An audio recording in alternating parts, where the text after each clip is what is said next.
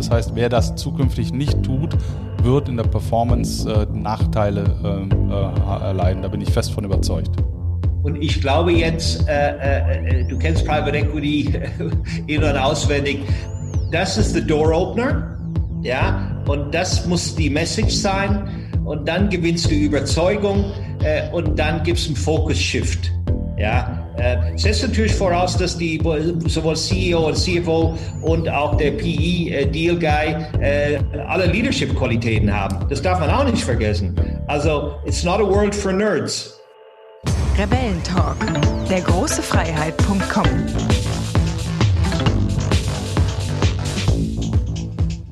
Ja, und hier sind wir wieder, die zwei Positionierungsrebellen der große Freiheit.com, Jens Alsleben und Ja, Christoph, moin moin aus Hamburg.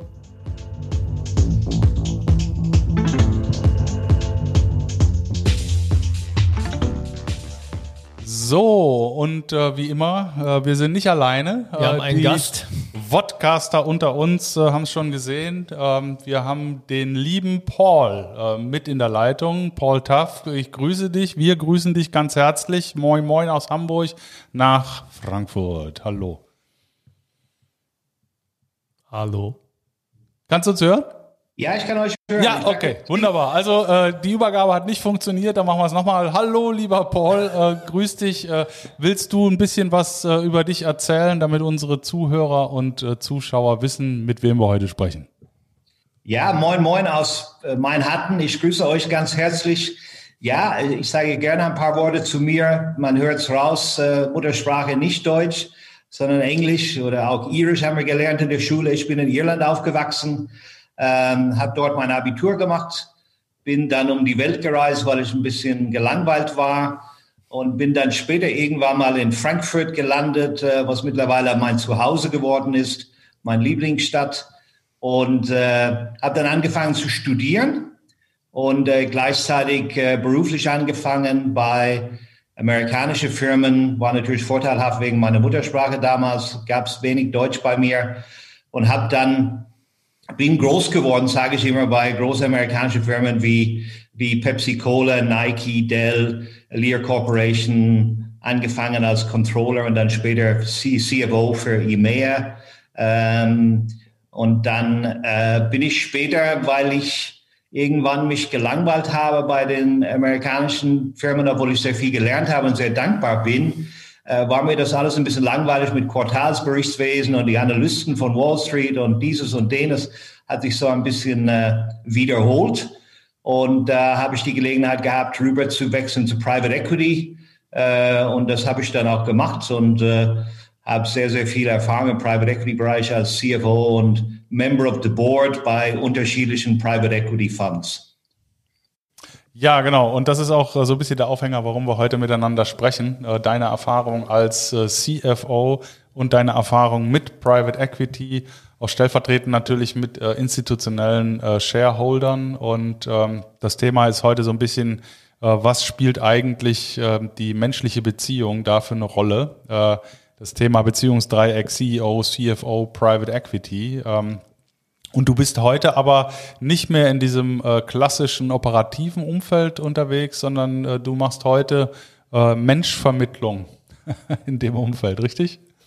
Ja, genau. Also ich habe, ähm, ich war insgesamt von vom Jahr 2000 bis 2011 äh, im Private Equity Bereich als CFO, habe mehrere Portfoliofirmen äh, in Anführungszeichen gemanagt als CFO und äh, bin dann später zu, äh, zu Alvarez Marsal, man kann ja den Namen nennen, eine bekannte amerikanische Restrukturierer. Das habe ich zwei Jahre lang gemacht und es war mir klar, dass ich meine eigene Firma gründe. Ich komme aus einer Entrepreneurfamilie. Mein Papa, meine Geschwister haben alle, fast alle ihre eigene Firmen. Und äh, dann habe ich beschlossen, ich gehe jetzt nach Frankfurt zurück und äh, wohne nicht mehr aus dem Koffer- und Hotelzimmer irgendwo weltweit, und wir haben die Firma gegründet in 2014, operativ aktiv geworden 2015 und äh, habe dann, wir recruiten von oben bis unten, also CFOs bis äh, zur Ebene über Sachbearbeiter sogar, haben in den letzten Jahren unsere Modelle erweitert, weil die CFOs danach gefragt haben und das ist das, was wir tun. Wir tun es leidenschaftlich. Mir macht sehr viel Spaß. Weil äh, ich habe jeden Tag mit spannenden Menschen wie ihr zwei und anderen auch zu tun. War das der Grund, warum du das machst? Ich meine, du bist ja aus einem Finanzbereich gekommen und jetzt bist du ja eigentlich im Menschbereich unterwegs. Was war da der Grund dafür? Also ich war, ich war immer so der Mensch äh, im Vordergrund. Äh, äh, wenn ihr mal mit meiner Ex-Kollegen oder, oder Mitarbeiter reden würdet, äh, für mich war das Thema Menschlichkeit immer im Vordergrund. Ich kann meine Menschlichkeit nicht äh, verheimlichen. Ich bin ein sehr offener, ich liebe diese deutsche Begriff, unkomplizierter Mensch. Und ich glaube, ich bin dafür geeignet, mit anderen Menschen viel zu tun zu haben. Das ist das, was mir Spaß macht. Und ich bin auch äh, ganz erfolgreich dabei. Ja. Wer ist eigentlich wichtiger, der CEO oder der CFO in einem Unternehmen? Wer wer hat letztendlich mehr zu sagen aus deiner Sicht? Ich mag diesen Begriff wichtig nicht, diese Unterscheidung. Okay. Also ich, ich kann es euch vielleicht an, an, ein paar Beispiele festmachen, dann bleiben wir in, die, in der PI-Welt. Also ich habe es äh, erlebt in allen äh, äh PI-Projekten, wo ich CFO war, da war ich Board-Member mit dem CEO zusammen. Und äh, im Board ist nichts entschieden worden, ohne dass wir beide an Bord waren. Oder äh, wenn es, also es kann, ich, kann, ich kann mich an keine Situation erinnern, wo der Board gesagt hat, nee, nee, wir gehen jetzt mit dem, mit dem CEO, äh, sondern wir müssten schon äh, uns einig gewesen sein, äh, äh, in welche Richtung wir gehen, ja, und wie wir eine Entscheidung rechtfertigen. Und äh, du kannst ja keine Strategie rechtfertigen, ohne dass du das mit Zahlen äh, untermauerst und, und daraus die Story auch äh, schmackhaft machst für, für, für Investoren. Also ich sehe das schon als, als äh, fast Zwillingspaar äh, und hierarchisch habe ich da äh, kaum einen Unterschied gemerkt, um ehrlich zu sein. Ähm, das, war mir auch wichtig, dass ich äh, äh auf Augenhöhe mit meinem CEO rede. Gut, manchmal Manchmal war der CEO da nicht so äh, ähm, begeistert von meinem Anspruch, diese Augenhöhe zu haben. Äh, Hat es auch manchmal Knatsch gegeben, ja, aber die, die PI-Häuser, mit denen ich zusammengearbeitet habe, das war, das war für sie auch sehr wichtig. Der CFO hat eine sehr gewichtige Rolle gespielt, äh, was, was auch richtig ist äh, in meinen Augen in PI. Also die Tagen, wo du einen dominanten CEO hast, der die Welt von oben regelt und jeder folgt, die sind vorbei. Okay, okay. Ja, ich stelle mir das äh, herausfordernd vor. Also nicht schwierig, aber herausfordernd, weil es könnte ja auch rein theoretisch sein, dass du einen, einen sehr kreativen CEO hast. Und äh, da ist dann erstmal mit Zahlen gar nichts. Der hat irgendwelche Visionen, äh, die man aber noch gar nicht mit Zahlen belegen kann. Und dann hast du ja auch schon mal ein hohes äh, Konfliktpotenzial, oder? Also ich liebe kreativen CEOs. Das hat mir am meisten Spaß gemacht, ja. Okay. Ähm, und die, die Herausforderung dann an mich als CFO ist aus dieser, dieser Traum oder diese Vision äh, so eine empirische Story zu machen. Mhm. Und äh, äh, wenn das nicht machbar ist, dann, dann brauchst du die, die Visionen von deinem CEO nicht. Äh, also ich glaube, das ist die Kombination, was was am besten fruchtet, wenn, wenn der CEO da den CFO mitnimmt äh, und beide als Paar daraus eine Story machen, was man dann an der Investment Committee äh, erfolgreich äh, präsentiert in der PE-Welt. Und wir wissen ja beide, äh, oder alle drei, insbesondere du, dass das nicht so ganz einfach ist. Ich stelle mir das, das auch, so, ja. Äh, äh, aber also ich stelle es mir so vor, dass es A, ähm, damit das funktioniert, weil ja zwei quasi aus ein bisschen unterschiedlichen Welten kommen, dass sie miteinander harmonieren. Also darum sagte ich ja, erst der, er, der CFO ist ja eher der Zahlenmensch normalerweise. Und bei dir ist es jetzt anders, ne? Und äh, aber in anderen Konstellationen könnte ich mir das auch schwierig vorstellen, dass es, wenn es da so eine beim CFO so eine Zahlenhörigkeit gibt und der andere ist eher der Visionär und dann sollen die noch eine Sprache sprechen ähm, das stelle ich mir doch schon, äh, also wenn das funktioniert, so, so wie so ein Sechser im Lotto, oder ist, äh, liege ich da falsch? Ja. Also äh, Jörg, ich bin bei dir. Es gibt natürlich schon, äh, es kann eine Konfliktsituation geben, äh, weil am Ende des Tages verantworte ich als CFO äh, P&L und Balance Sheet äh, von einer Portfolio Company, aber das tut mein CEO auch. Und wenn ein CEO äh, so nur im Boardroom bekannt ist für diese wunderbare Visionen, die vielleicht weit entfernt sind von, von empirischer Realität, dann wird er auch nicht lange bleiben beim PE-Fonds. Also das ist schon für ein CEO und ich glaube, numerische Affinität schadet auch kein CEO mhm. im Business. Es geht ja letztendlich um Return on Investment und die CEOs, die total zahlenfremd sind, die packen es auch nicht bei Private Equity. Mhm. Wenn äh, ich mich jetzt mal so reinversetze in so eine neue Situation, äh, die äh, Private Equity Gesellschaft hat das Unternehmen übernommen und äh, hat dann äh, CEO und CFO letztendlich ähm, äh, neu reingeholt. Und ihr zwei begegnet euch das erste Mal. Ähm, wie, äh, ich würde da gerne mal Mäuschen spielen. Äh, wie, äh, wie, steckt, wie steckt man sinnvollerweise seinen Claim ab und äh, sorgt dafür in kurzer Zeit, dass zwischen euch kein Blatt mehr passt? Wie macht ihr das? Ja, also das funktioniert natürlich nicht immer.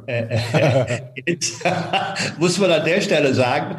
Also es ist, das sind wir wieder bei Menschen, ja. Und ohne Chemie funktioniert das nicht. Also eher menschlich, auf der menschlichen Ebene. Ja, genau. Das muss dann funktionieren. Und ich weiß, äh, ähm, bei, bei meiner äh, ähm, äh, erste äh, äh, ähm, da habe ich mich mit meinem CEO äh, äh, menschlich hervorragend verstanden. Wir haben uns auch super ergänzt. Äh, also er war strategisch brillant, kam auch von der strategischen Beratungswelt. Das war sein erster operative CEO-Job. Äh, und wir haben uns super ergänzt und das hat auch äh, mit dem PE-Haus äh, super, super gepasst. Ähm, das war auch ein PE-Haus, die uns machen lassen haben. Ja, und es gibt auch PE-Häuser, die das nicht tun, die die eher so Micromanagement-mäßig unterwegs sein oder sind zum Teil. Es gab aber auch, äh, ich habe äh, ein, ein PE-Projekt äh, äh gehabt für eine bekannte PE-Haus, wo der CEO noch nie äh, in einer Private Equity-Welt gearbeitet hat. Und äh, wir waren teilweise meilenweit auseinander, was die Vorstellungen angeht und vor allem die Zeithorizont. Wie viel Zeit hat man, um was umzusetzen? Ja, also ich habe da sehr unterschiedliche Erfahrungen gemacht und umso besser die Chemie war, äh, ohne, ohne dass man da ähm, die, die, die Funktion, die man hat als CFO, äh, äh, dass man irgendeinen Kompromiss eingeht. Ja, das, äh, man muss immer professionell bleiben und das Ziel vor Auge haben. Aber die menschliche Chemie macht es natürlich viel leichter, wenn du eine Nacht durcharbeitest mit jemandem, den du nicht so unbedingt äh, ausstehen kannst, ist das angenehmer, wenn du das äh, auf einer freundschaftlichen Basis über eine Pizza oder eine Flasche Bier, äh, da kann man besser äh, funktionieren. Das klingt nach Spaß bei der Arbeit, aber das soll doch gar nicht sein. Ihr sollt auch Rendite erwirtschaften und dabei auch noch Spaß haben miteinander. Wie geht denn das zusammen? Das geht wunderbar zusammen, lieber Jens. Äh, also ich weiß noch, äh, äh, dass diese Deal, ich, ich nenne bewusst jetzt keine Namen, aber diese, diese Deal, wo, woran wir damals gearbeitet haben in Frankfurt, das war Jahr 2000, das hat für allen Seiten Spaß gemacht. Das war das beste Deal, was diese PE-Haus je gemacht hat. Die Chemie zwischen uns war hervorragend im Team und ähm, diese Dreieck, äh, hat, hat da äh, sehr gut funktioniert. Äh, auch, auch weil die Chemie zwischen uns alle sehr, sehr gut funktioniert hat. Wie habt ihr das hingekriegt, dass die Chemie, war das Zufall oder habt ihr da äh, selber dran gearbeitet, dass die Chemie also, so gut war? Also man bemüht sich natürlich schon im Sinne von Relationship Management, äh, dass es funktioniert. Äh, das lernt man auch im Konzern, äh, was ich lange Jahre gemacht. Ich bin zwar ein sehr direkter Typ und nicht immer nicht immer der diplomatischste, aber ähm, man übt schon Beziehungsmanagement und wenn wenn man jemand mag, dann ist es schwierig, keine keine Beziehung zu haben. Ja, man muss sich einspielen, Jens, gar keine Frage. Und es gibt sehr viele unterschiedliche äh, Typen im Private Equity Bereich. Du warst ja selbst einer. Ähm, manche sind äh, absolute kalte Analytiker, äh, äh vielleicht auch noch brillante Strategen dazu. Ähm, das, das gibt häufig äh, Differenzen zwischen dieser PE-Mentalität und die, ich sag mal, die Operator-Mentalität von, von Management. Das sieht man immer wieder, dass es auch äh, dann gar nicht funktioniert.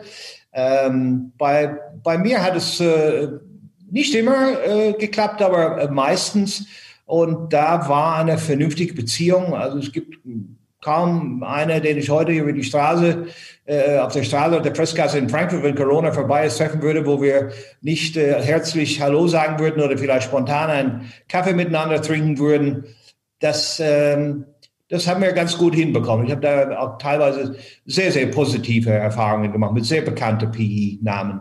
Würdest du äh, sagen, dass der, dass der Erfolg äh, solcher Transaktionen dann, dann äh, ähm, sehr, sehr mit dem, mit, der, mit dem Relationship zusammenhängt? Also je besser die Beziehung ist, desto besser das Ergebnis. Kann man das sagen oder, oder ähm, äh, ist das egal? Äh, also ein Komponent, äh, was noch dazu kommen müsste, um das zu perfekt zu machen, Jörg, ist, dass die Portfolio Company performt. Okay. Ja? dann hat, haben alle Spaß, ja, Management, PE und so weiter. Und egal wie gut deine Beziehung ist, wenn die Portfolio Company nicht performt, ja, dann belastet das die Beziehung. Okay, es ist also eine Dreiecksbeziehung quasi sozusagen. Ja, entweder ist der PE-Partner dann unter Druck, weil er, ich meine, das habe ich auch erlebt, dann, er hat Ende 2007 13 Mal Liebe da gekauft äh, und äh, das äh, dann direkt vor der Krise, dann hat man den Schlüssel zurückgeben müssen und äh, seine Karriere im PE war dann auch schnell zu Ende. Mhm. Ja, wenn ich äh, was für 13 Mal EBITDA hätte kaufen müssen, hätte mich auch belastet.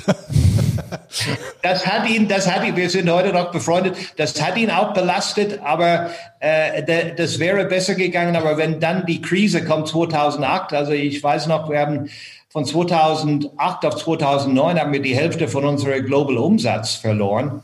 Ja, und äh, äh, das, ähm, das hat natürlich, äh, hat natürlich wehgetan, ja.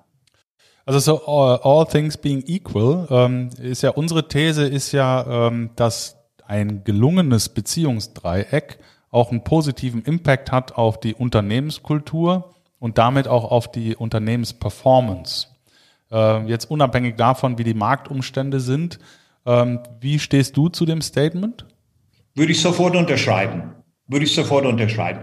Es liegt ja, es liegt ja auch auf der Hand, äh, dass, äh, äh, also zum Beispiel, äh, das, das haben die nicht immer gemacht, aber meine, meine erste äh, PE-Deal in Frankfurt, da kam auch der, der PE, äh, ähm, Boss, in Anführungszeichen, kam auch und hat eine Rede gehalten äh, äh zur Mannschaft und äh, die Mannschaft hat gemerkt, dass wir eine Eins sind, ich, mein CEO, das Management-Team und, und, äh, und der, der, der PE-Guy, äh, das kam gut an und das muss, äh, das muss auch sein, wie ich finde. Ja. Ähm, es ist aber sehr unterschiedlich, äh, Jens, von Haus zu Haus, wie, ja. wie, wie die PEs mit ihren Portfoliofirmen umgehen.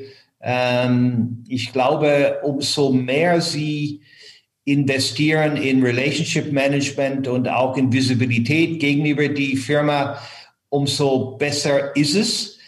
Machen aber die wenigsten. Die meisten delegieren das äh, aufs Management-Ebene, CEO, CFO und wir wissen ja, wir wissen ja beide, dass, dass die Fluktuation gerade im P, auf PE-Management-Ebene verdammt hoch ist und das hat auch seine Gründe. Und die sind mir, seitdem ich jetzt Headhunter geworden bin, äh, äh, deutlich äh, verdeutlicht worden, warum das so häufig so schief geht.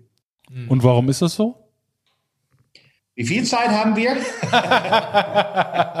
ja. Also das sind, lieber Jens, die unterschiedlichsten Gründen von einer oberflächlichen Search-Verfahren, viel zu schnell, viel zu wenig Due Diligence, äh, äh bis zum äh, man ist beste Freunde in einem Interviewszenario, aber dann fängt man an zusammen zu arbeiten, dann hat der CEO Druck oder der CFO Druck und der Mensch verhält sich nun mal anders unter Druck.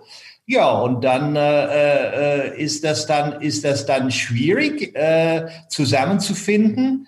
Ähm, also ich kann dir die unterschiedlichen Geschichten erzählen, warum es schief geht, aber Fakt ist, es gehen immer mehr schief Faktor natürlich, was äh, unbedingt dazugehört, ist die Schnelligkeit, in der wir heute unterwegs sind. Die VUCA-Welt bringt ja, und Corona noch dazu, bringt ja Challenges mit sich, die wir früher äh, nicht gewohnt waren. Ja? Und äh, nicht jeder, jeder kann mit VUCA umgehen. Ähm, es knascht häufig.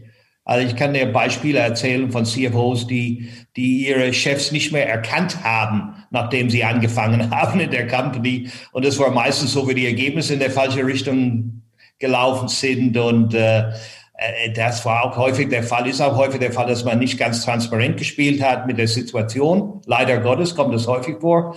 Ich finde das äh, äh, sehr unprofessionell, wenn das, wenn das passiert oder ja, andere, jede Menge unterschiedliche Beispiele, ja. Was würdest du denn empfehlen? Was würdest du denn empfehlen, dass das nicht passiert? Also was würdest du den Unternehmen empfehlen, wenn du sagst, pass auf, damit das nicht passiert, damit wir das sicherstellen können, macht das und das vorher, bevor ihr loslegt? Ja, äh, also habe ich jeden Tag mit zu tun. Ähm, also vielleicht nehmen, machen wir es an einem Beispiel fest, ja, was, was ich meine Kunden empfehle, ja.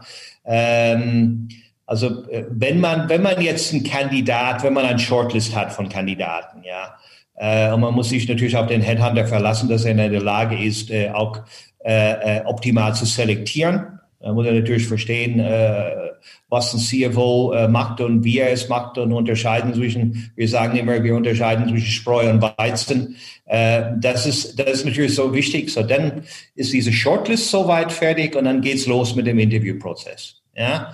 Und ich empfehle immer einen Interviewprozess, also ein erstes Get-to-Know-Each-Other-Meeting, CFO, CEO, ähm, dann ein zweites, äh, es kann auch beim ersten Mal, kann auch ein eine Kollege, ein Peer, äh, also Head of Marketing, Head of Sales reinstüppern, um einen Eindruck zu haben, weil äh, äh, sechs Augen sind immer besser als vier. Ja?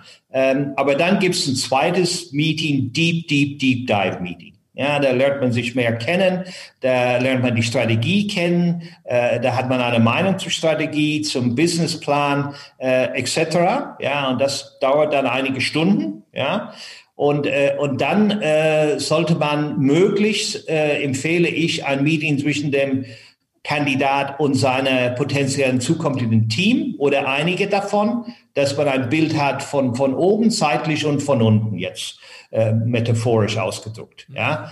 Ähm, und dann, ähm, und da bin ich ein großer Fan davon, äh, ich kann euch halt sagen, warum, äh, diese ähm, so eine Art Sicheranalyse von Profis gemacht. Passt das zusammen? Weil das sind Experten, die sehen Dinge, die wir nicht sehen. Ja. Und ich habe so eins gemacht, da war ich äh, nah dran, einen Vertrag zu unterschreiben für eine PE-Firma äh, in Frankfurt.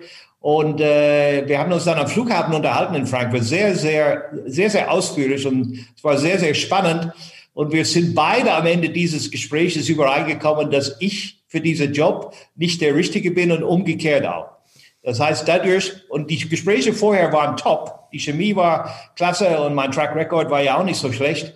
Und äh, aber wir haben dann beide äh, äh freiwillig beschlossen, äh, äh, das nicht zu tun und dadurch äh, überflüssige Abfindungen und was weiß ich zu vermeiden später. Äh, das ist das ist wichtig. Ich meine, es ist nicht eine Ehe zwischen Mann und Frau, aber wenn man überlegt, wie oberflächlich manche Firmen damit umgehen oder auch Kandidaten, also nicht nur Firmen, sondern auch Kandidaten. Also ich habe die Woche mit Kandidaten gesprochen, die sind ganz kurz CFOs geblieben in ihrem letzten Job und dann äh, habe ich gesagt, was ist passiert? Und er hat gesagt, ja, das hat nicht gepasst.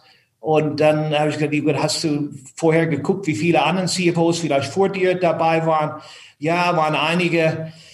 Das muss man herausfinden. Da muss man auch mit dem vorherigen CFO mal, man muss zumindest, äh, da gehen die, die, die, äh, die Ohren auf, aha, was ist da passiert? Ja, so ein CFO mit einem guten Track Record, aber trotzdem äh, in Anführungszeichen schnell rausgeflogen. Man kann also man kann ein Risiko ähm, nicht ausschließen. Das geht nicht. Mhm. Aber du kannst es minimieren durch kluge Due Diligence, äh, bevor du startest.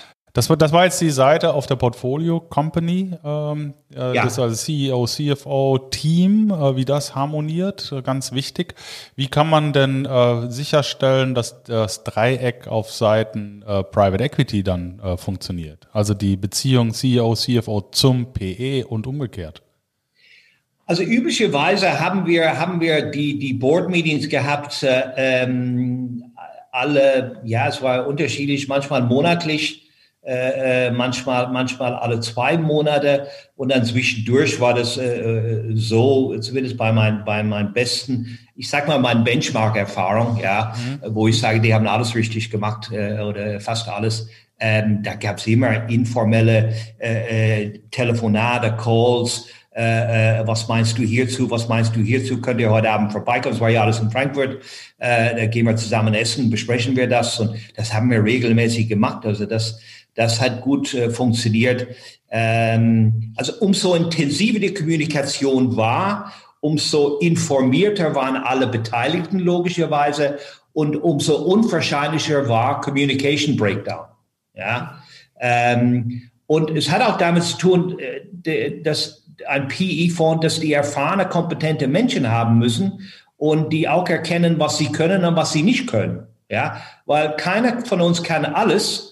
Und äh, äh das sind, das ist ja dafür bekannt, dass teilweise die jungen äh, blitzschnelle Akademiker in Private Equity Welt die Welt erfunden haben. Ja, äh, die habe ich auch zum Teil kennengelernt, aber nicht so viele. Äh, da waren, äh, ich muss sagen, ich habe da meistens gute Beziehungen aufbauen können zu den äh, äh, Damen und Herren, die hervorragende Akademie gehabt haben und super analytisch waren, super Brains. Ähm, ich könnte von denen lernen, die könnten von mir auch lernen. Also das fand ich inspirierend. Aber ich weiß bei vielen CFO-Kollegen von mir, dass es denen nervt und so sagt man, oh nein, die schon wieder, ja. Und teilweise kommen die mit, mit absolut weltfremde Vorstellungen äh, von, von wie ein Company funktioniert. Und äh, wenn zum Beispiel, ich weiß noch, ich war in einem Board-Meeting und da hat jemand gesagt, uh, the budget is wrong.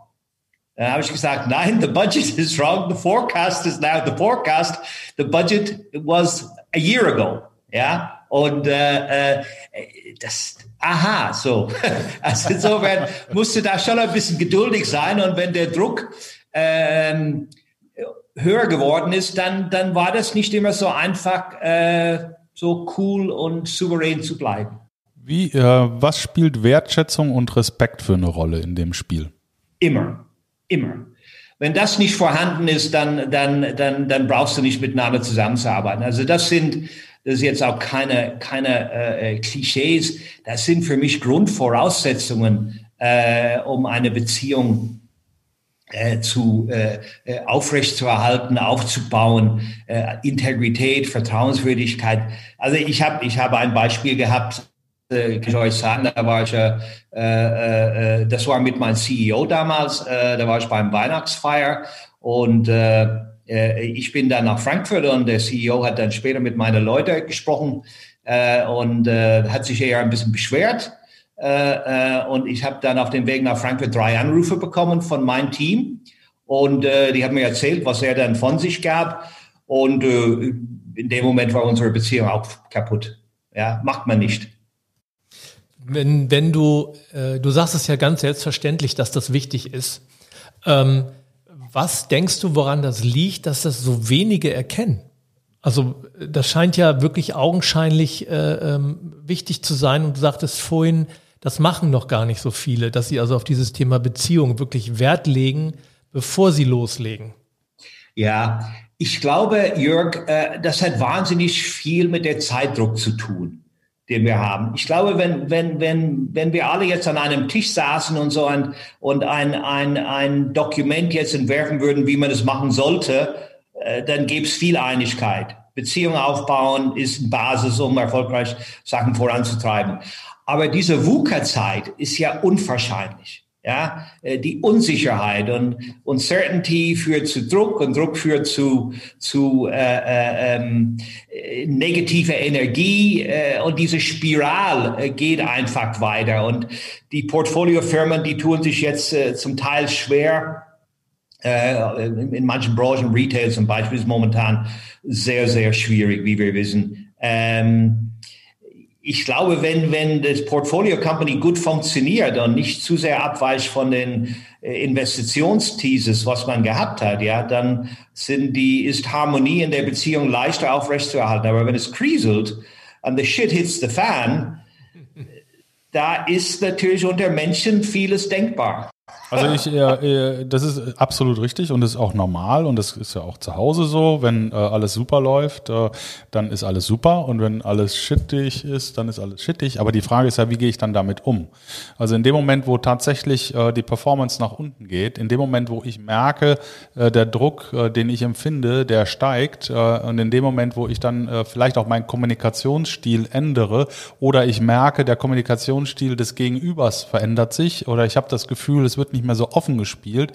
Ähm, das ist ja eigentlich der Moment, wo man dann einhaken muss, weil man ja eigentlich als, äh, als ähm, erfahrener Mensch weiß, das Ganze führt äh, in eine Spirale, die tatsächlich dann am Ende des Tages ähm, äh, zu einer, zu einer äh, schlechten Performance führen könnte. Und ich muss Konflikte frühzeitig erkennen und auflösen. Äh, warum, warum gibt es denn äh, oder äh, wie ist deine Erfahrung mit einem souveränen Konfliktmanagement auf Seiten dieses Dreiecks in solchen Krisensituationen? Ja, äh, Jens, absolut richtig. Das sind, da ist man wieder bei den Typen, ja, welche, welche Art für Typen, mit denen du zu tun hast, ja. Also genau dieser Moment, wo, wo, wo Offenheit unabdingbar ist und trotzdem es wird nicht offen kommuniziert, da fängt die Krise schon an. Äh, ich glaube, da ist Egoismus im Spiel. Also ich persönlich war der Typ, ich musste immer meine Meinung kundtun. Ja, und äh, manchmal ist das geschätzt worden und manchmal ist es, äh, äh, ist es nicht so gut angekommen. Das war mir aber jetzt, äh, ich war nicht so der große Politiker, ja, äh, und das war mir wichtig, das einfach mal offen zu kommunizieren, aber es ist nicht immer auf Offenheit gestoßen.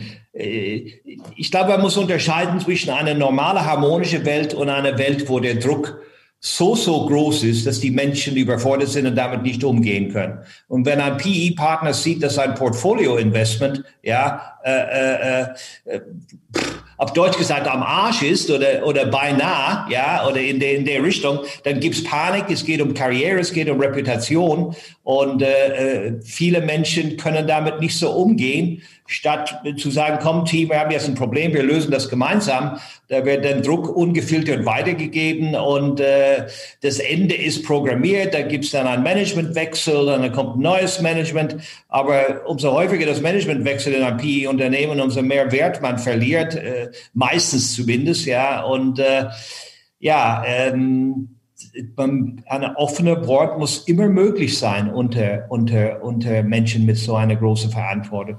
Also das spricht leider nicht die Realität. Jetzt sind wir ja, äh, Jörg und ich, beide äh, ausgebildete äh, Wirtschaftsmediatoren. Ähm, und wir haben uns auch zu äh, Mediatoren ausbilden lassen, weil wir Mediation äh, extrem wichtig finden. Das ist ein äh, Führungsinstrument aus, aus unserer Sicht ähm, und ist halt auch ein Prozess, der, den kann man lernen. Also man kann ja lernen, Konflikte so aufzulösen oder dabei zu unterstützen als Prozessbegleiter, dass Konflikte von den Konfliktparteien so aufgelöst werden, dass sie tatsächlich auch kreative neue Lösungen entwickeln, ähm, die nicht für den einen oder anderen einen, einen schlechten Kompromiss darstellen. Dafür muss man aber natürlich zumindest zwei Medianten haben, äh, die äh, sich auf so ein Mediationsverfahren einlassen. Ähm, die Frage, wenn ich das jetzt wieder projiziere auf das Dreieck, da ist ein Konflikt. Angenommen, CEO und CFO sind sich einig, die Beziehung zwischen dem Management und dem Private Equity funktioniert nicht. Man weiß aber, ein vernünftiges Mediationsverfahren würde das Auflösen helfen. Was wäre denn äh, aus deiner Sicht äh, eine äh, Argumentation, ähm, die man äh, anbringen kann, damit die Leute auf diese Instrumente zugreifen? Denn Mediationsverfahren in Private Equity Management Relationship, uh, I didn't see that ever. You know? Ich habe also noch keine echte Mediation erlebt in solchen Phasen, wo der eine oder andere Panik kriegt. Wie kann man den Leuten äh, das denn äh, unter Umständen auch anbieten, sich mit diesen Themen zu befassen? Also ich, ich habe das, äh, Anekdote, ich habe das erlebt, wo wir drei Geschäftsführer waren und wir waren, äh, wir waren, äh, das war zwei gegen eins äh, äh, ähm, und äh, der PE-Haus, ein toller PE-Haus, sehr, sehr, sehr, sehr bekannt, ähm, hat dann genau diese, äh, äh, diese Coaching oder äh, Meditation oder Medi Medi Mediation äh, ähm, veranlasst. äh, äh, hat aber nichts gebracht, weil wir menschlich zu anders waren. Ja, und äh, zufälligerweise ist diese Firma dann später insolvent geworden, weil sie sehr egoistisch unterwegs waren und investiert wollten in eine ganz falsche Richtung, bla bla bla. Ähm, ich bin ein großer Fan davon, dass man das tut, äh, weil das, das sollte zu Offenheit führen und das spart auch eine Menge Geld für alle Beteiligten. Äh, wird das häufig verwendet? Jens, du hast es selbst gesagt, äh, Soft Skills in Private Equity Umgebungen die werden als selbstverständlich erachtet, sind aber selten so vorhanden, wie es sein müsste, gerade in dieser Drucksituation. Also ich, ich kann es mir vorstellen, dass man, dass man durchaus äh, äh eine regelmäßige äh, Forum einführen sollte, äh, wo Leute wie du und Jörg äh, einfach mal äh, sozusagen eine, eine, eine, bei einer Runde oder einer Serie dabei sind, wo es heißt, okay Leute, kotzt jetzt raus, was ihr denkt, was stört euch, was geht gut und so weiter und so fort. Das, das könnte meiner Meinung nach eine sehr positive äh, Auswirkung haben. Inwieweit die Häuser jetzt das, das tun, ähm, das, das wisst ihr besser als ich jetzt. Ähm, ist auf jeden Fall äh, sinnvoll. Alles, was Offenheit führt und äh, äh, wir wissen ja alle, wenn wir, wenn wir uns offen ausgesprochen haben, dass es uns besser geht danach.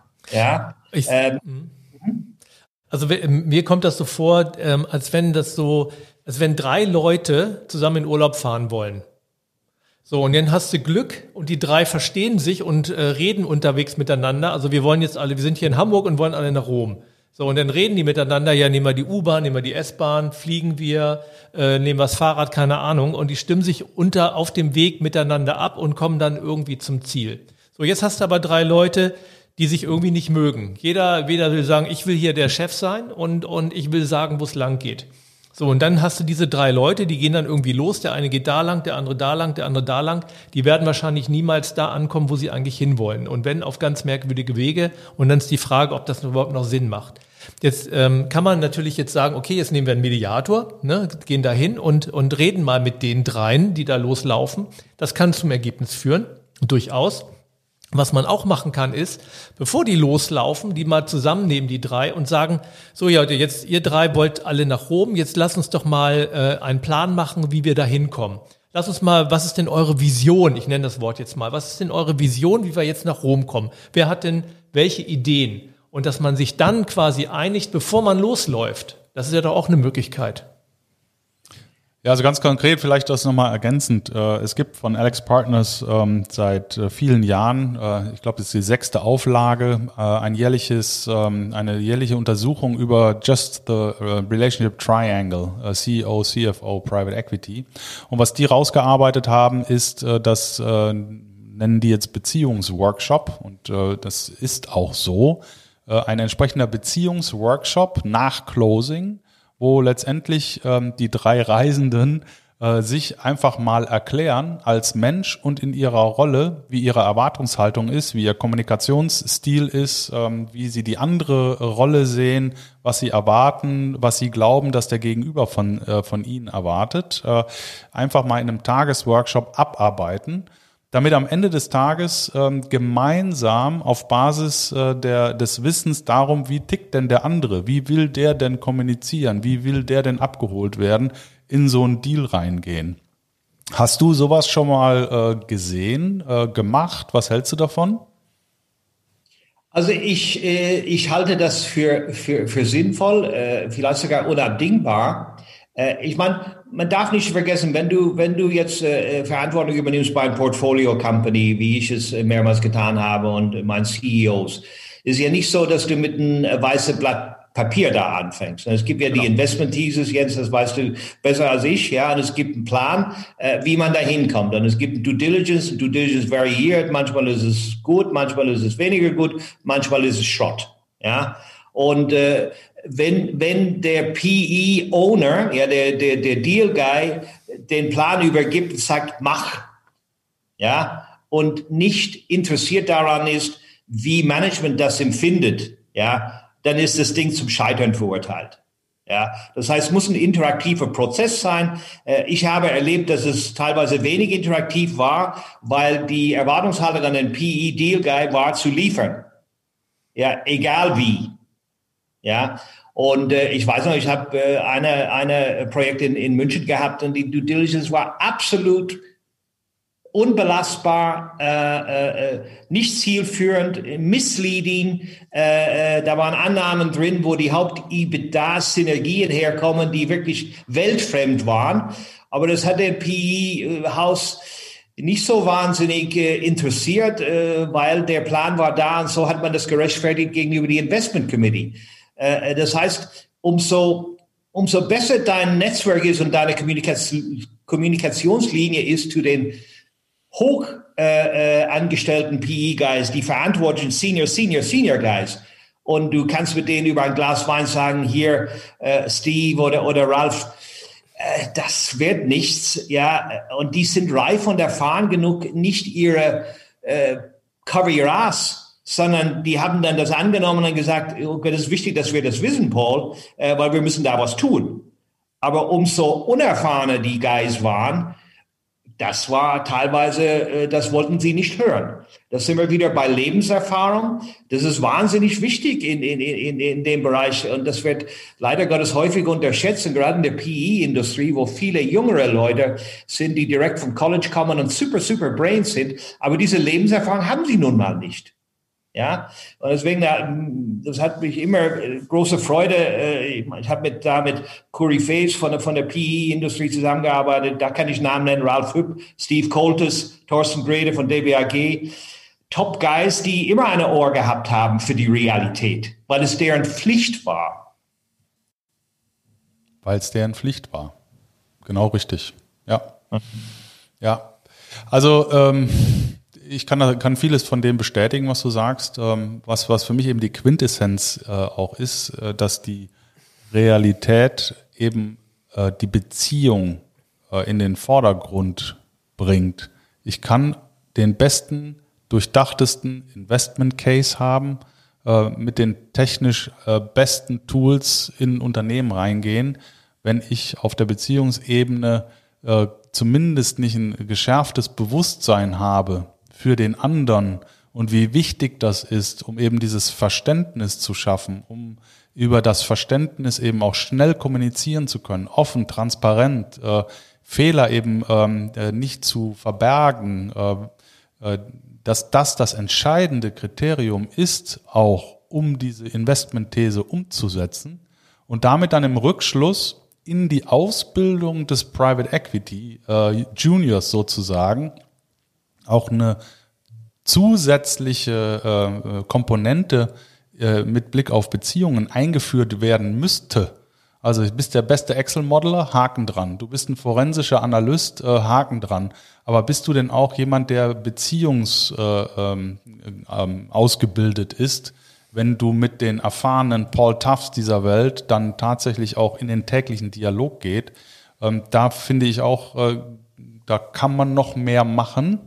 Und da gibt es ja auch Gott sei Dank äh, gute Tools und, und äh, vielleicht hat Private Equity da äh, tatsächlich im Rahmen des Ausbildungsprogramms der jungen Leute da zusätzlich halt auch ein bisschen Zeit äh, einzuplanen für solche Workshops. Ist ja auch nicht so schlimm in Anführungszeichen. Ähm, ist ja nichts, was, äh, was jahrelang dauert, um zumindest mal dieses Bewusstsein zu schärfen. Das kann man ja auch äh, relativ günstig und relativ zügig zumindest mal äh, aufbauen. Ne? Die Frage ist, wie die Bereitschaft ist. Wenn du, du sprichst von Superbrains, und ich vergleiche das jetzt mal mit dem Fußball. Da gibt's ja auch äh, teilweise richtige Megatalente, die spielen mit dem Ball, äh, da wirst du blind bei. Und ähm, die würden, sind alleine für sich genommen super, super, super, aber sie haben keine Bereitschaft, mit anderen zu spielen, weil sie sich einfach erhöhen über die anderen. Und äh, wenn du solche Leute hast, dann, dann, dann, dann wird es dann einfach schwierig. Und dann, äh, was du vorgeschlagen hast, war ja, sie zu, äh, zusammenzukriegen auf einer menschlichen Ebene. Also wie wollen wir die Beziehung machen? Und genau. der Vorschlag, wo ich vorhin angefangen habe, war vielleicht, wenn das nicht klappt, zu sagen, okay, wo wollen wir denn sachlich hin? Dass sie über die, es gibt ja immer zwei Wege. Entweder die Menschen bewegen sich auf der, auf der menschlichen Ebene, da kommen sie zueinander, oder sie kommen auf einer sachlichen Ebene zueinander.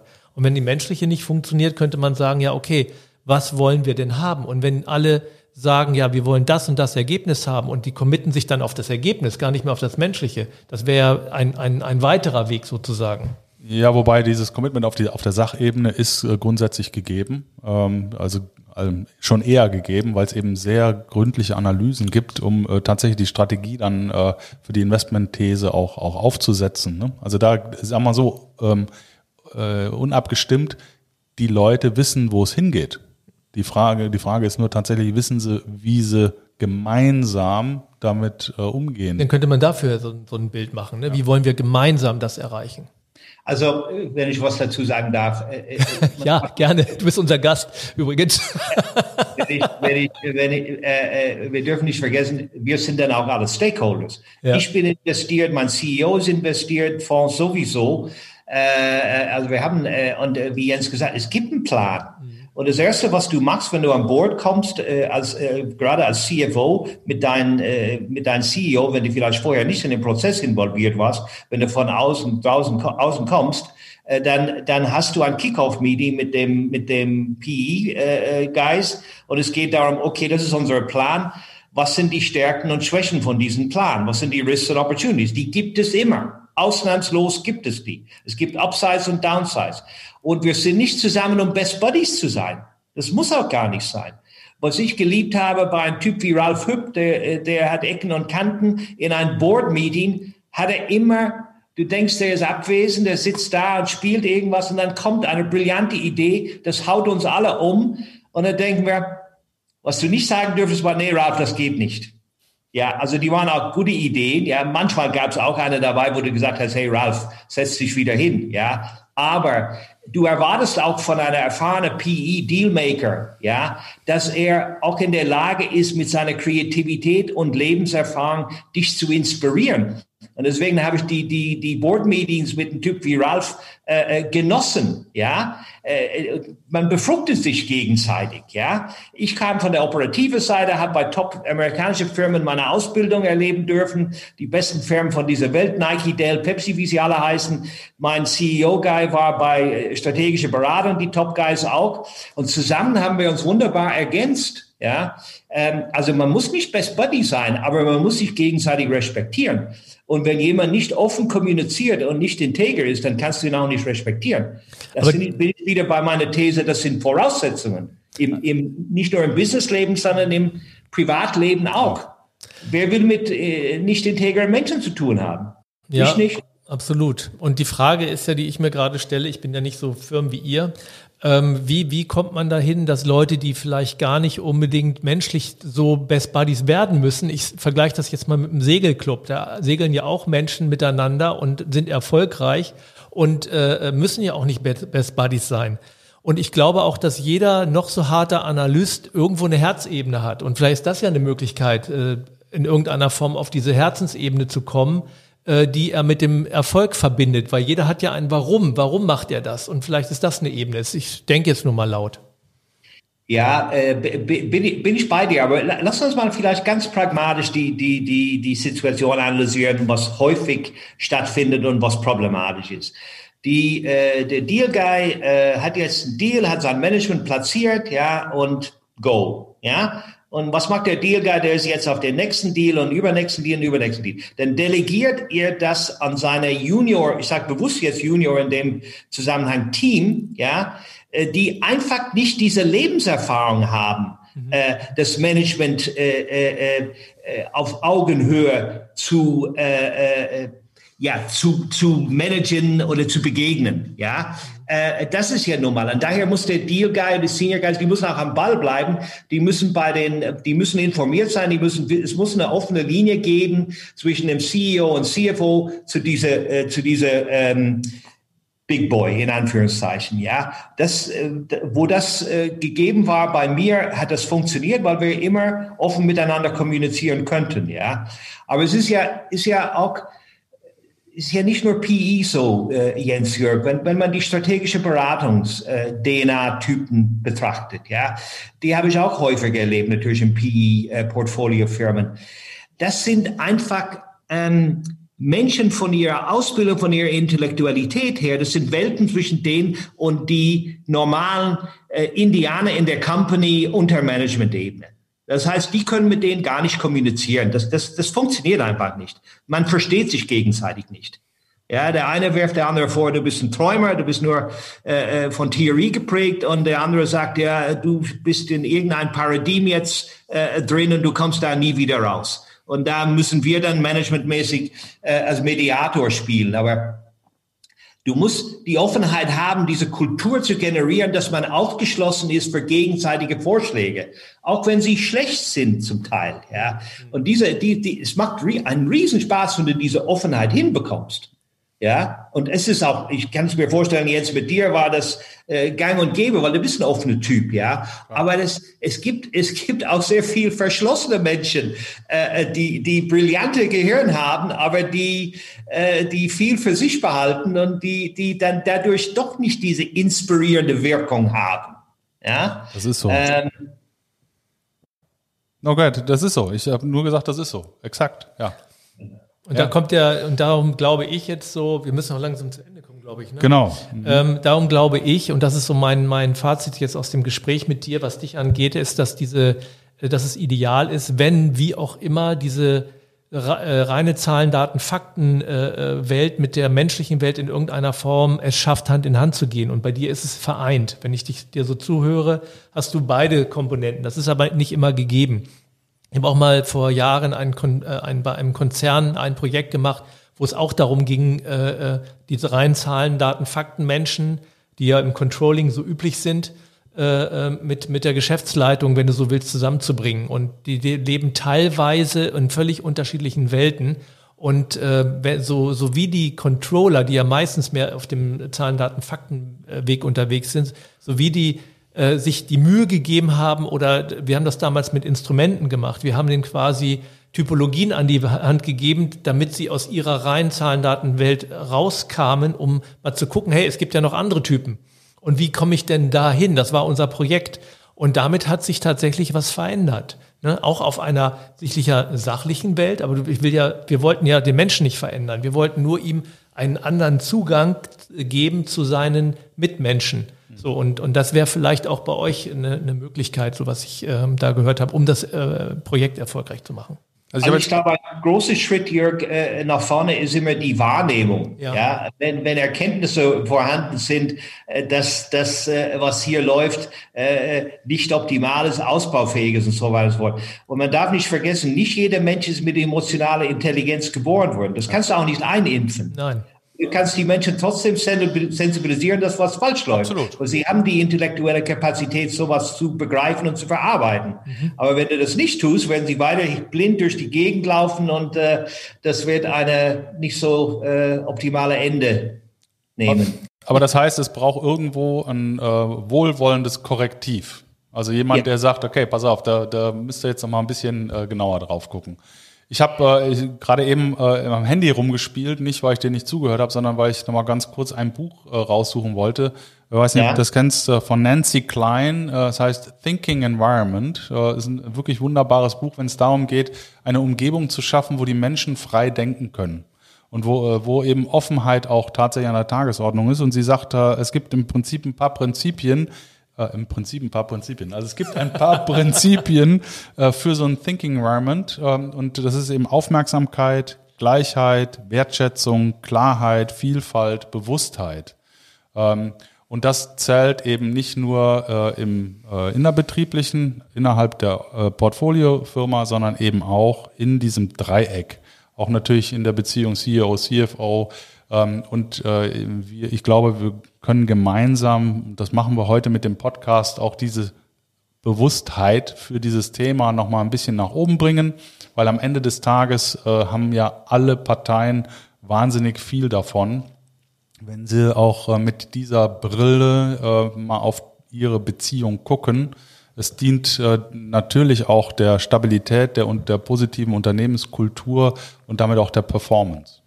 Ja, und wir wollen ja die Welt ein bisschen besser machen, das ist ja unser Anspruch und äh, laden dann auch so spannende Gäste ein wie dich, um, um auch in diese Welt einzutauchen. Und wenn wir es geschafft haben, wir drei hier gerade, da draußen ein Bewusstsein, eine Wahrnehmung zu verändern, dann haben wir schon viel geschafft, denke ich.